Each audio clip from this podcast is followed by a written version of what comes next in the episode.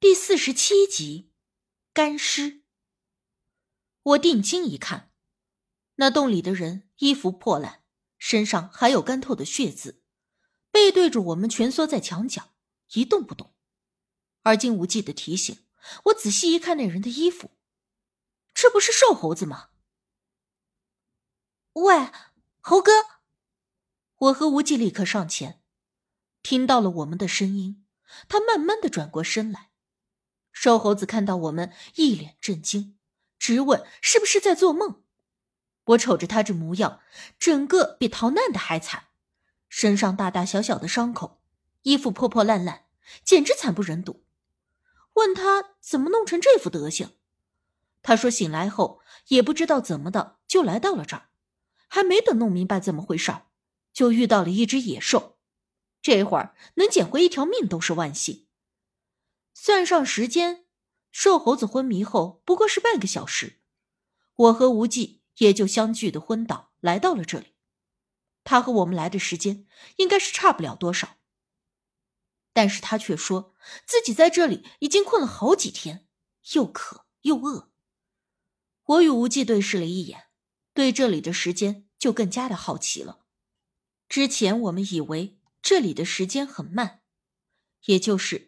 这里的一天，真实世界里应该好几天才对，但是按照瘦猴子的说法，真实世界半个小时，这里却已经是好几天。瘦猴子饿得两眼放绿光，抓着我俩问有没有吃的。我把之前揣着的苹果递给了他，他就跟饿狗扑食似的，吃的汁水流了满嘴。喂，既然你在这里好几天，有没有见到过李天利？我忽然想起这茬，问道：“他怎么会在这儿？对了，你们怎么又会在这儿？这到底是哪？谁他妈给我弄这儿来的？”瘦猴子显然还没弄明白这里是瓶中的世界，我便将事情的来龙去脉简单的为他解释了一番。瘦猴子惊讶的连果子都掉在地上，也顾不得去捡。啥？瓶子里的世界，我说老妹儿，你这不跟我扯犊子呢吗？我苦笑，你觉得我们会有这闲情逸致，把你弄出荒山野岭来跟你扯犊子？瘦猴子的腰板一下子就垮了，生无可恋的捶了一拳石壁。哎呀，我真是该死，我怎么就手那么贱呢？一听这话，我立刻就问他是不是知道了些什么。瘦猴子整个人依靠在石壁上，闭着眼睛叹气，说：“那瓷瓶确实是他给李天利的，而且这一算时间，确实是给了李天利那瓶子的当天晚上就出事儿了。”无忌立刻问他：“那个瓶子是从哪里来的？关于那瓶子，他还知道什么？”哎。那瓶子，就是我从一座墓里给挖出来的。哎，瘦猴子边说边叹气，悔不当初。事情如我和无忌推测的差不了多少。当时我们在小溪口遇到瘦猴子，他确实是在附近盗墓，后来迷了路。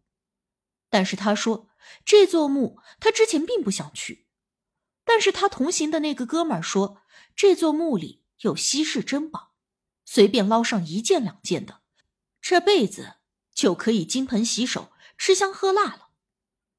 贪欲作祟，一听这墓里的宝贝这么值钱，瘦猴子也就心动了，和那哥们儿准备一番，就进了山，并且顺利的找到了那座古墓。起初他有点失望，因为这座墓葬显然是规格不大。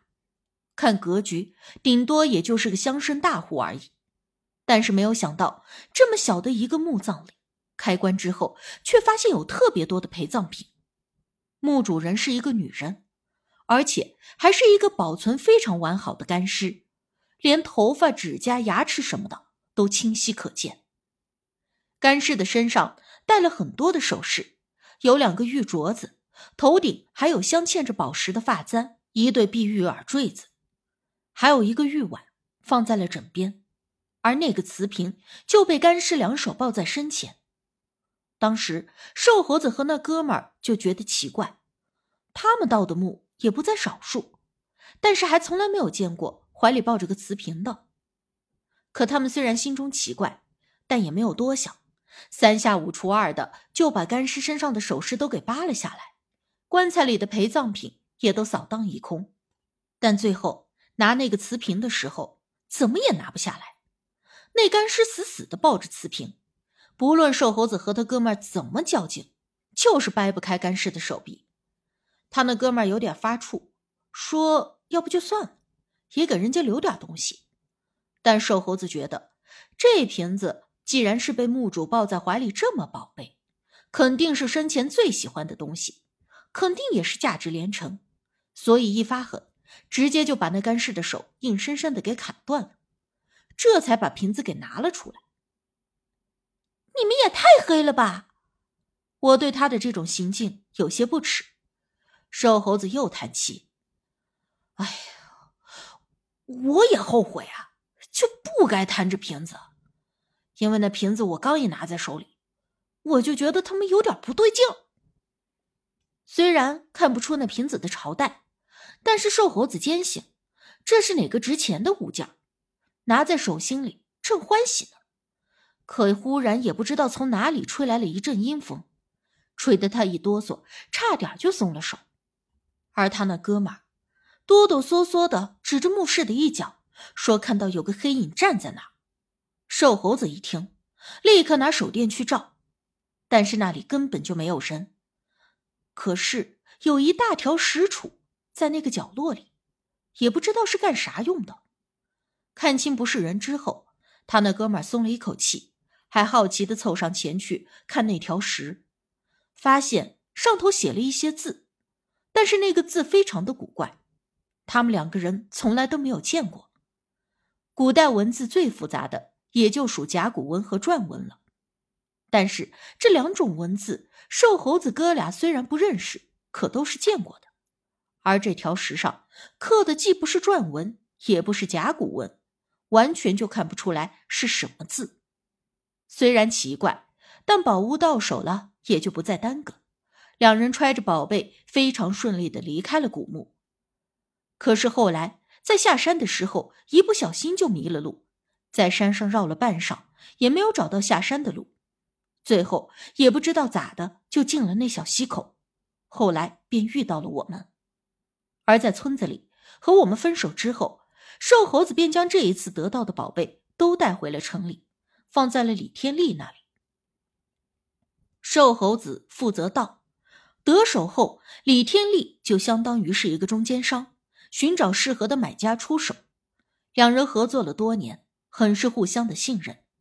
而这一次得到的东西，也都如常放在了李天利手里，却没有想到一下子就出事儿了。